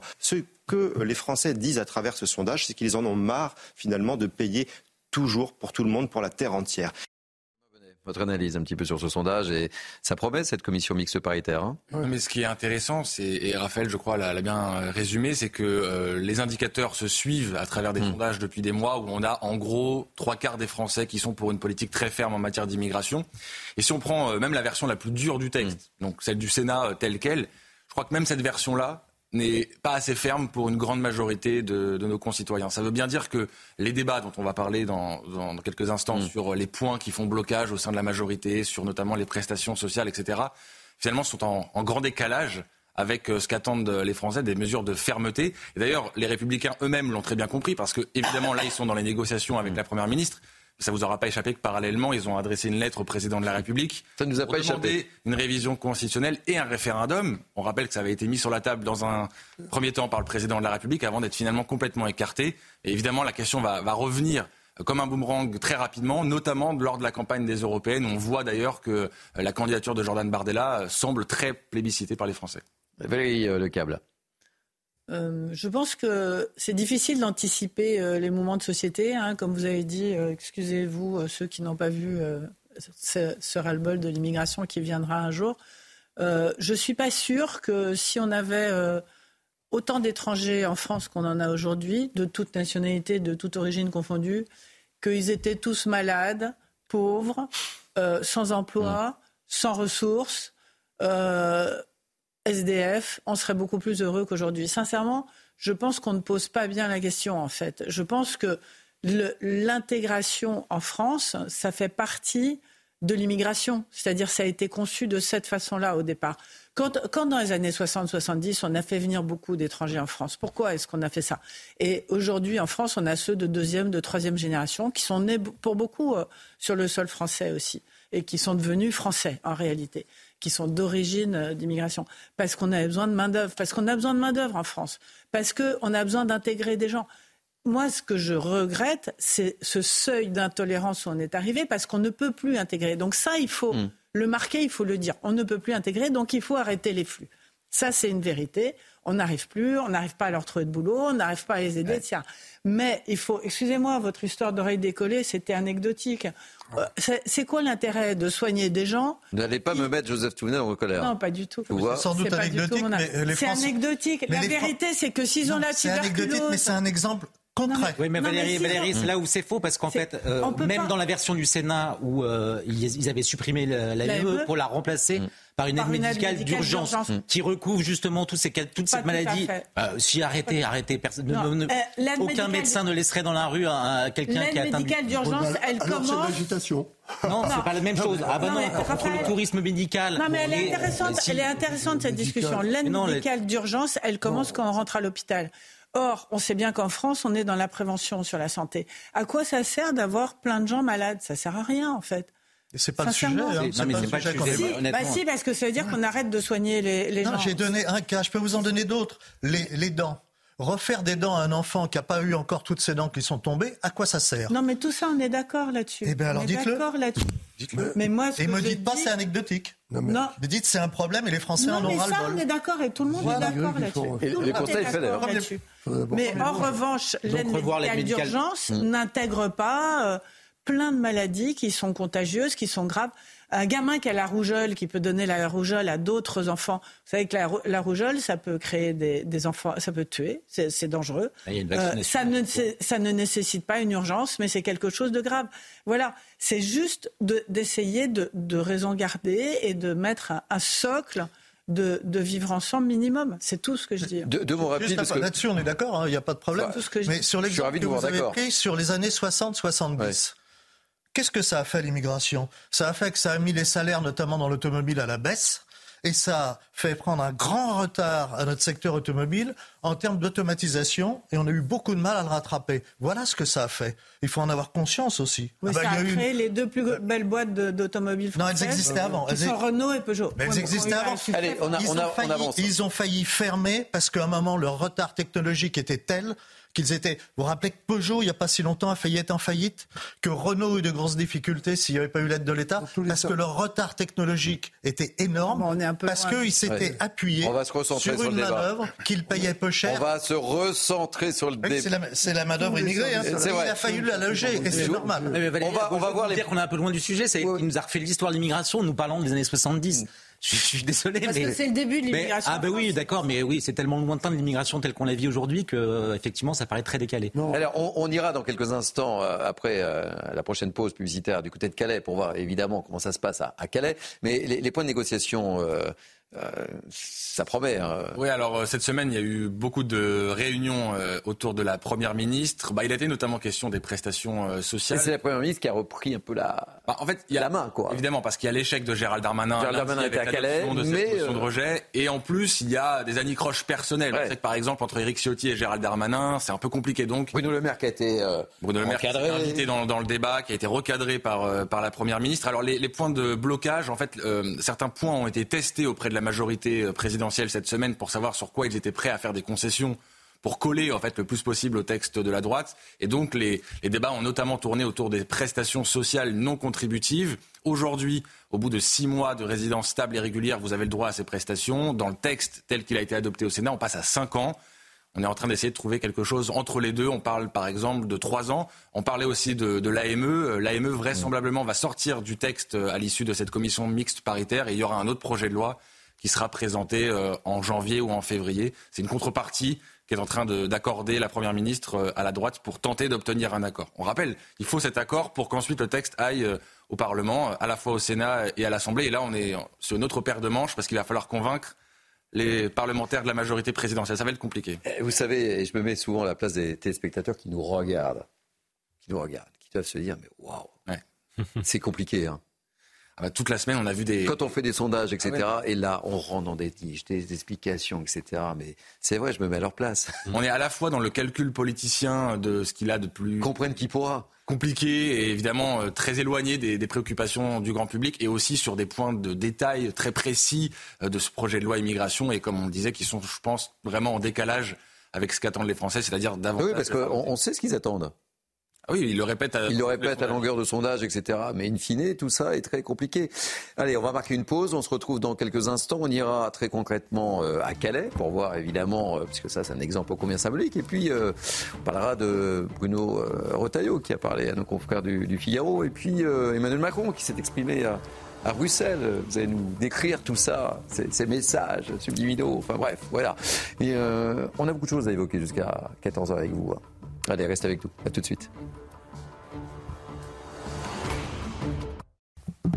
Il est quasiment 13h30. Merci de nous accueillir. Nous sommes ensemble jusqu'à 14h. Si vous imaginez ce qui se passe hors plateau avec les grands témoins qui font des débats euh, sur le plateau, mais ensuite, durant les pauses, c'est assez animé. Je vous promets, restez bien avec nous. Nous sommes ensemble jusqu'à 14h avec beaucoup de sujets. On va beaucoup parler d'immigration encore. Mais tout de suite, un rappel des titres avec Isabelle Piboulot. Rebonjour Isabelle. Trois otages israéliens euh, tués par erreur hier par Tzahal dans le nord de la bande de Gaza. Les corps de Yotam Rahim, Samer Al-Talalka et Alon Loulou Shamriz ont été rapatriés en Israël. Benjamin Netanyahou regrette une insupportable tragédie qui plonge le pays dans le deuil. Pour rappel, environ 129 otages sont toujours retenus à Gaza. Les étrangers non européens doivent-ils avoir les mêmes droits sociaux que les citoyens français? Selon un sondage CSA pour CNews, 73% des sondés estiment que non. Les sympathisants de droite s'y opposent très largement. À gauche, une majorité d'électeurs sont du même avis, excepté ceux de la France insoumise. Seuls 27% estiment être favorables à une priorité aux Français pour l'acquisition des droits sociaux. Et puis trois départements placés en vigilance orange pour crue par Météo France. La Charente, la Charente-Maritime et la Gironde sont concernés. Dans le secteur de la commune de Sainte, l'eau monte. Le pic de crue est attendu demain en fin de journée.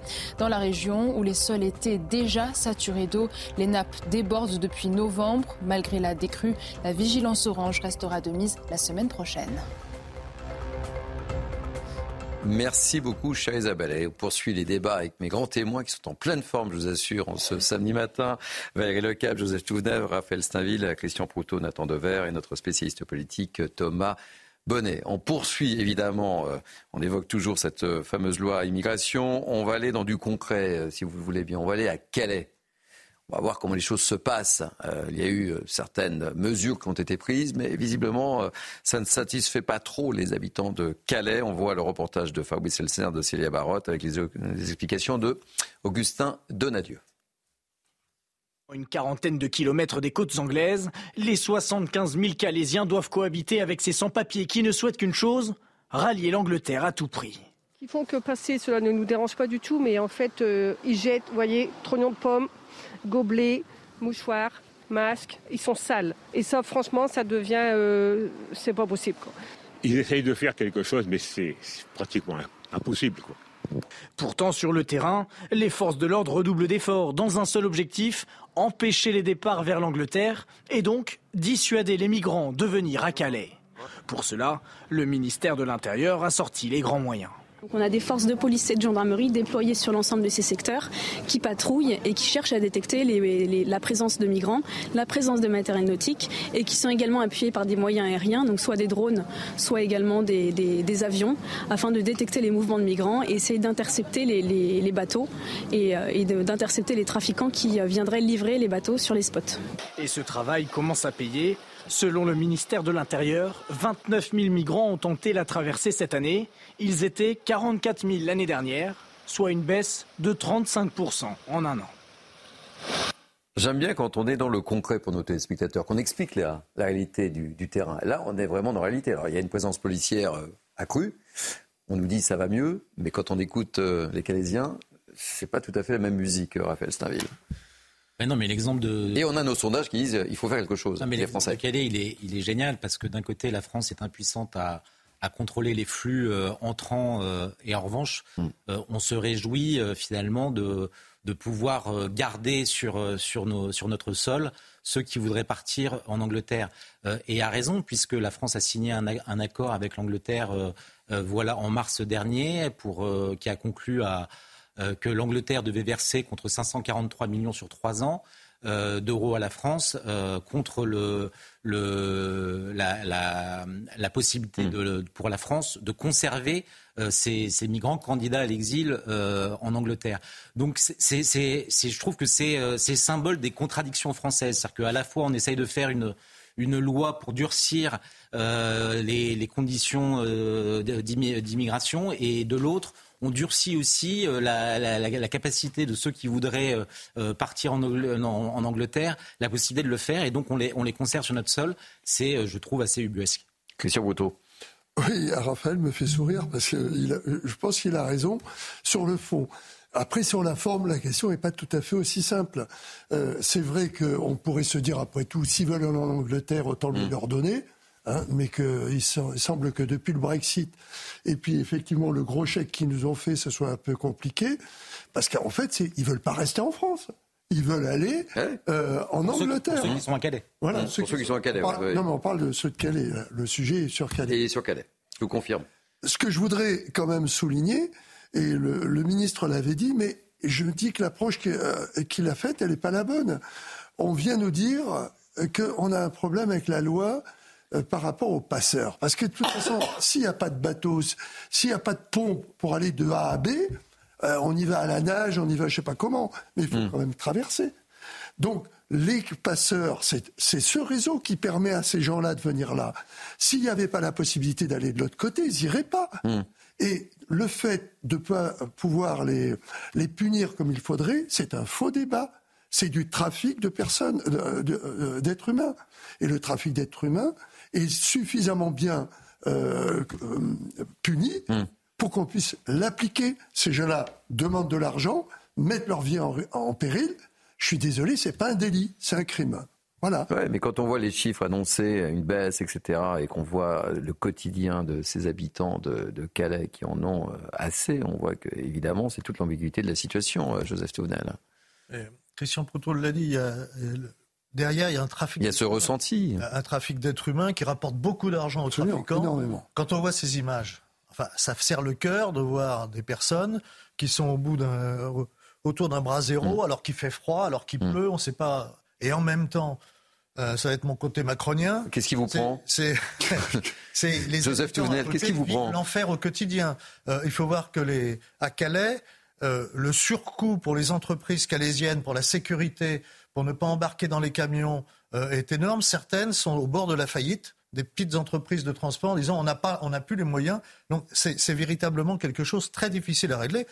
Mais là-dessus, tous ceux qui nous disent l'immigration, il faut laisser faire, il faut laisser continuer, mais ce sont des fous furieux qu'ils accueillent d'abord ces gens chez eux et ensuite ils pourront en parler parce que c'est ça. Il y a à la fois un drame humain, il y a une entreprise économique et je reviens là-dessus. Le trafic d'êtres humains rapporte énormément d'argent depuis le fin fond de l'Afrique jusqu'à nos frontières et il y a vraiment là quelque chose à faire.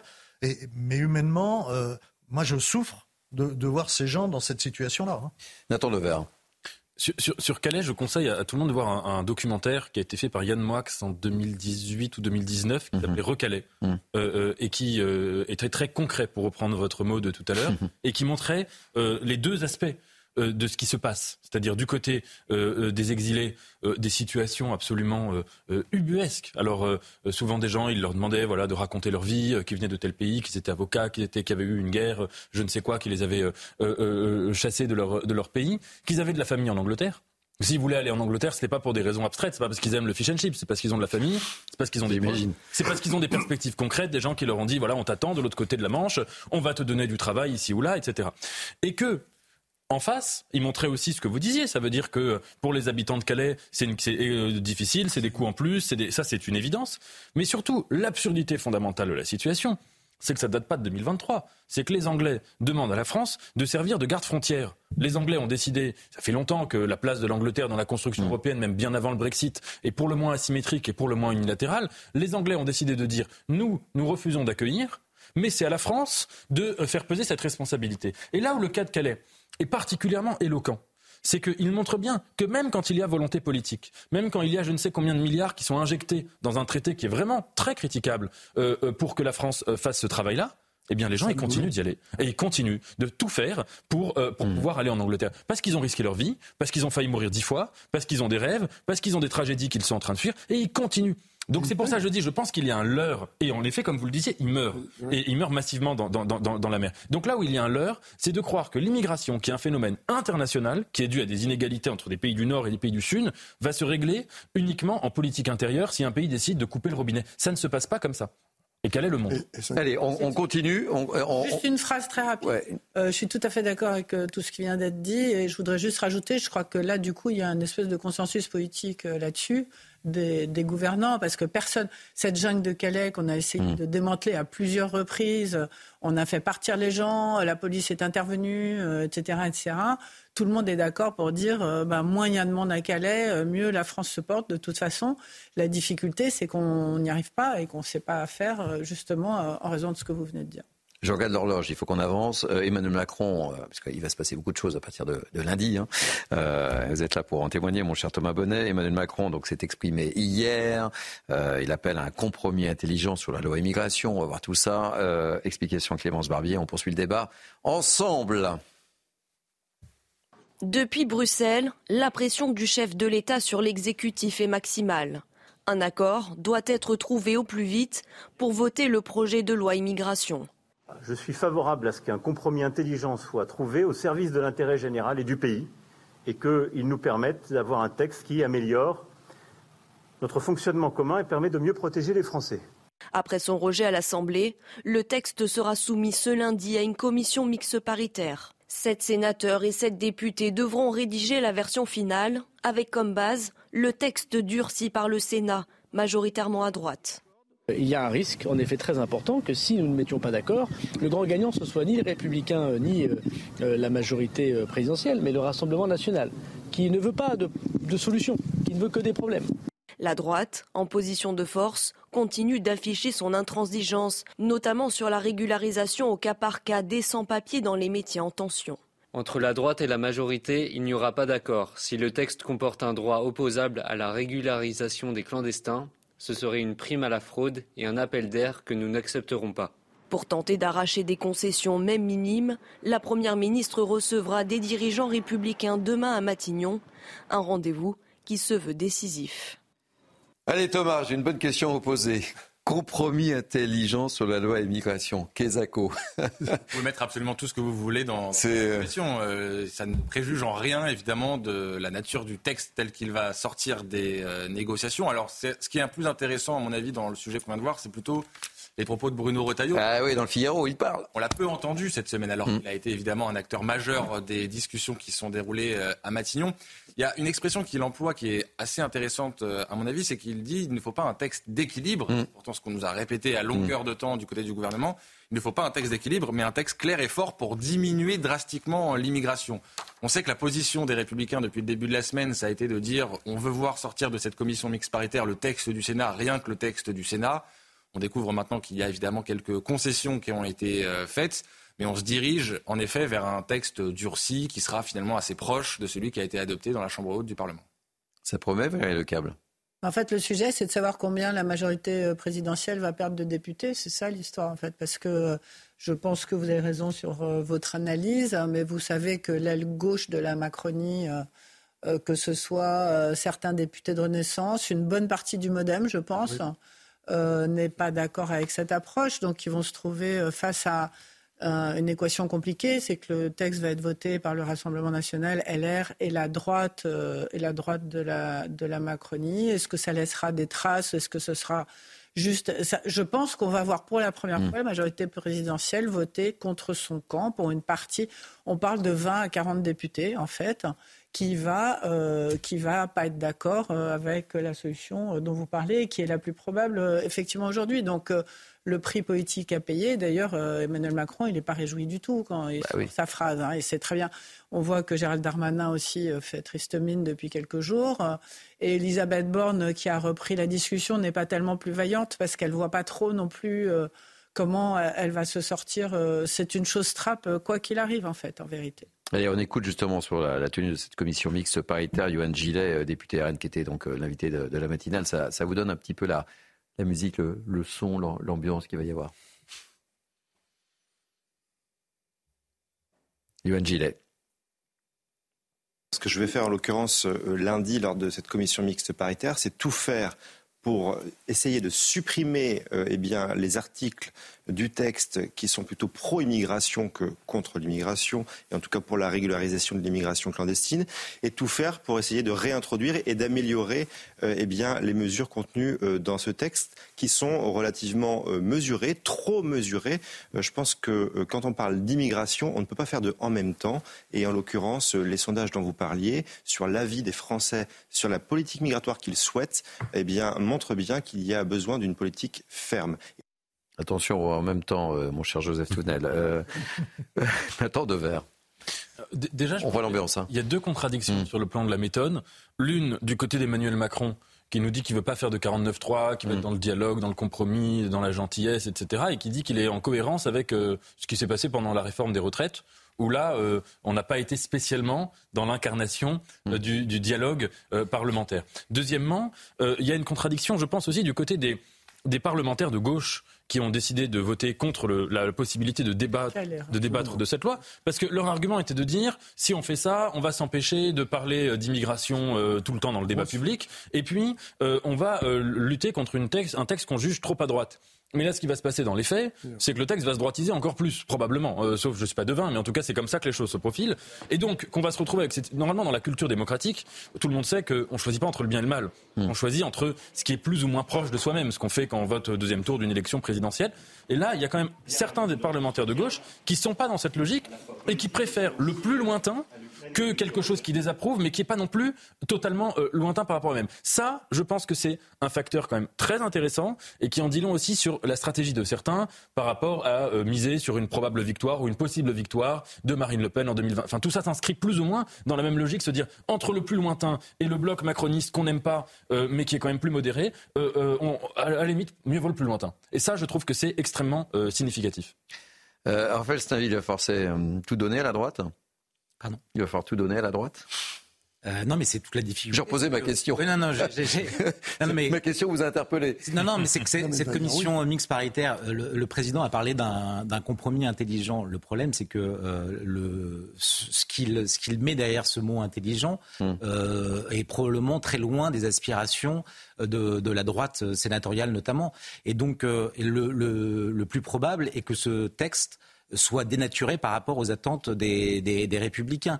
Et, et, donc le plus probable aussi, c'est pas euh, que la, la, gauche soit perdante, c'est que ce texte soit euh, abandonné en race campagne, peut-être même dès lundi, euh, après que la commission mixte paritaire n'ait pas accouché d'un texte mmh. conclusif.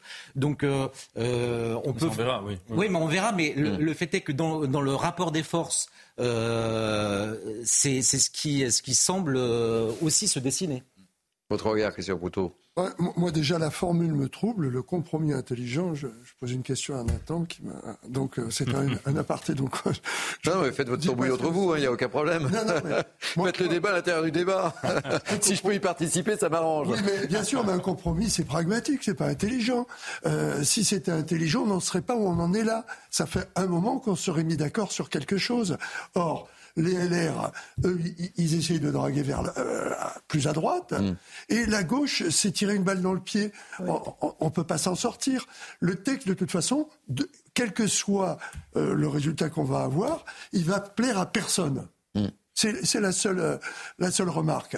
Et je vais faire une puisqu'on n'est pas loin des Jeux Olympiques, une remarque olympique et sportive.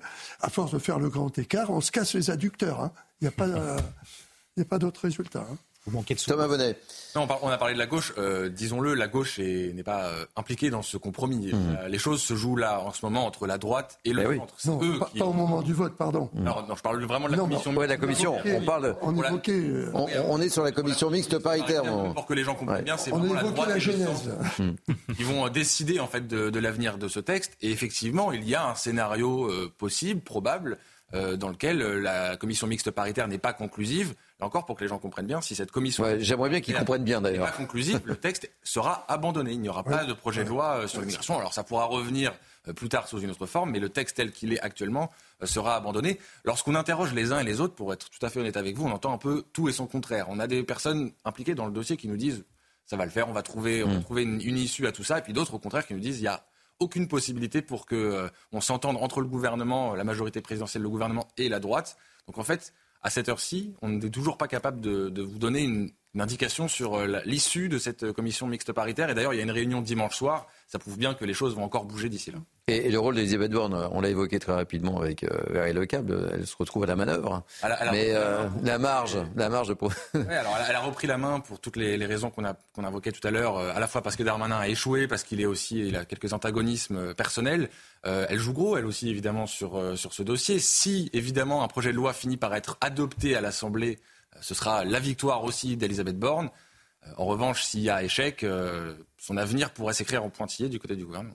Oui, le câble et oui, C'est tout, à fait exact. Elle joue euh, gros, la Première ministre. On sait déjà que euh, le président de la République euh, évoquait la possibilité de remaniement au mois de janvier, etc., que ça recourait dans les rangs de la majorité. Donc, soit elle réussit, elle aura sauvé son poste. Si elle échoue, ça va être difficile, d'autant que le chef de l'État a annoncé qu'en janvier, il allait dire des choses importantes. Ah bah oui, relancer J'avais oublié ce rendez-vous. Etc. On l'a évoqué sur ce plateau. Euh. Et la rumeur publique, euh, d'ailleurs, euh, et c'est.